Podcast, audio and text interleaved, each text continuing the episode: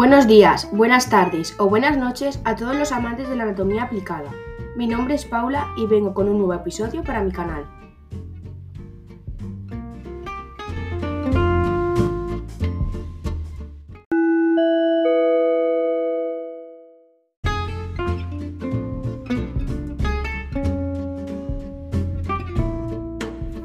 En este podcast voy a hablar sobre la fibromialgia.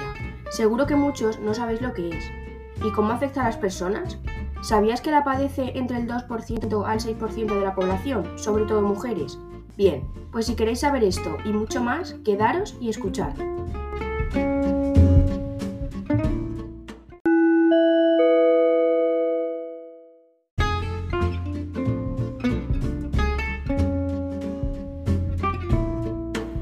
Para poneros en contexto, la palabra fibromialgia significa dolor en los músculos y en el tejido fibroso, es decir, ligamentos y tendones. La fibromialgia se caracteriza por un dolor musculoesquelético generalizado y sensación dolorosa a la presión de unos puntos específicos, que se llaman puntos dolorosos. Este dolor se parece al originado de las articulaciones, pero no es una enfermedad articular.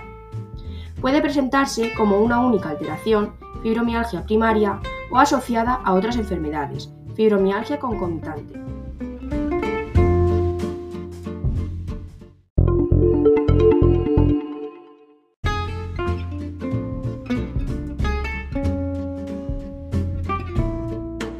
Si eres una persona con fibromialgia, ¿qué síntomas presentarás? Bien, pues en términos generales podemos decir que la fibromialgia consiste en una anomalía en la percepción del dolor, de manera que se perciben como dolorosos estímulos que habitualmente no lo son, Además de dolor, la fibromialgia puede ocasionar rigidez generalizada, sobre todo al levantarse por las mañanas, y sensación de inflamación mal delimitada en manos y pies. También pueden notarse hormigueos poco definidos que afectan de forma difusa sobre todo a las manos. La persona que busca la ayuda del médico suele decir, me duele todo, pero otras veces es referido como quemazón, molestia o desazón. Con frecuencia, el dolor varía en relación con la hora del día, al nivel de actividad, los cambios climáticos, la falta de sueño o el estrés. Pero, además del dolor, la fibromialgia ocasiona muchos otros síntomas. El 90% de los pacientes tienen cansancio, el 70-80% trastornos del sueño y hasta un 25% ansiedad o depresión.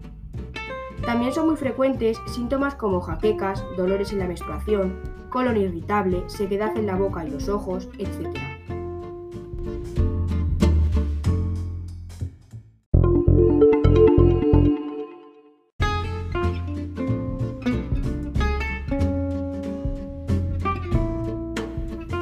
¿Cuál podríamos decir que es la causa de esta enfermedad? Bien, pues no se conoce la causa de esta alteración, pero se piensa que hay muchos factores implicados.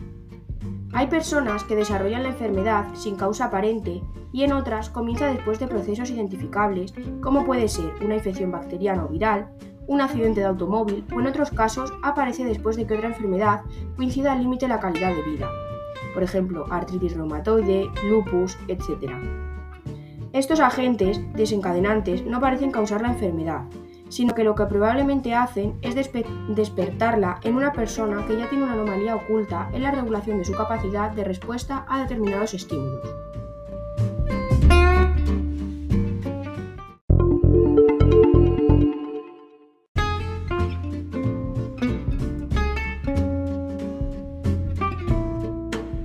Y llegados a este punto os preguntaréis, ¿y esta enfermedad se puede solucionar de alguna manera? Pues la enfermedad no tiene curación definitiva. Por tanto, el objetivo del tratamiento es mejorar el dolor y tratar los síntomas acompañantes para conseguir una gran mejoría en la calidad de vida de estos pacientes. Es importante conocer la naturaleza de la enfermedad y cuáles son los factores desencadenantes de brotes, realizar tratamiento de las alteraciones psicológicas asociadas si las hay, como ansiedad y depresión, y un ejercicio físico suave diariamente. También es importante establecer las mejores condiciones para un sueño reparador. Tener una cama no excesivamente blanda ni excesivamente dura, así como una almohada baja. Evitar la ingesta de sustancias y bebidas estimulantes, las temperaturas extremas y los ruidos y luces. Los analgésicos disminuyen de manera parcial el dolor y solo los debe tomar si su médico se lo indica. Otros grupos de medicamentos utilizados son los relajantes musculares, que deben tomarse en tandas cortas y algunos fármacos antidepresivos que aumentan los niveles de serotonina y que mejoran los síntomas de la fibromialgia. Pero todos ellos deben suministrarse bajo prescripción médica.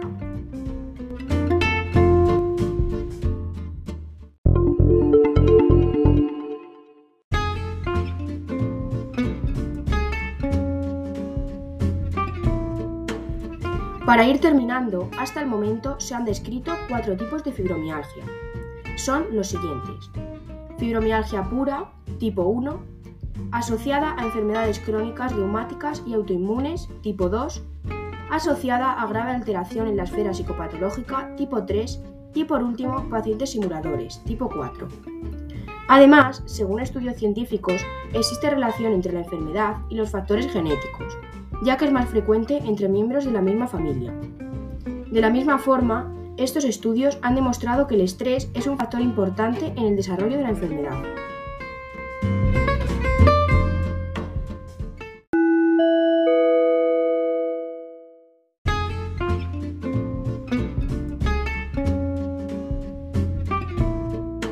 En resumen, estamos hablando de una enfermedad bastante dolorosa, ya que como he ido nombrando anteriormente, causa muchos dolores generalizados, y esto genera un agotamiento profundo.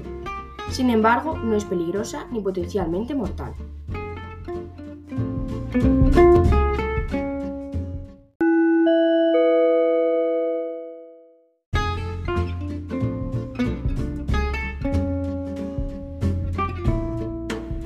Espero que a la vez de entreteneros os haya parecido útil la información.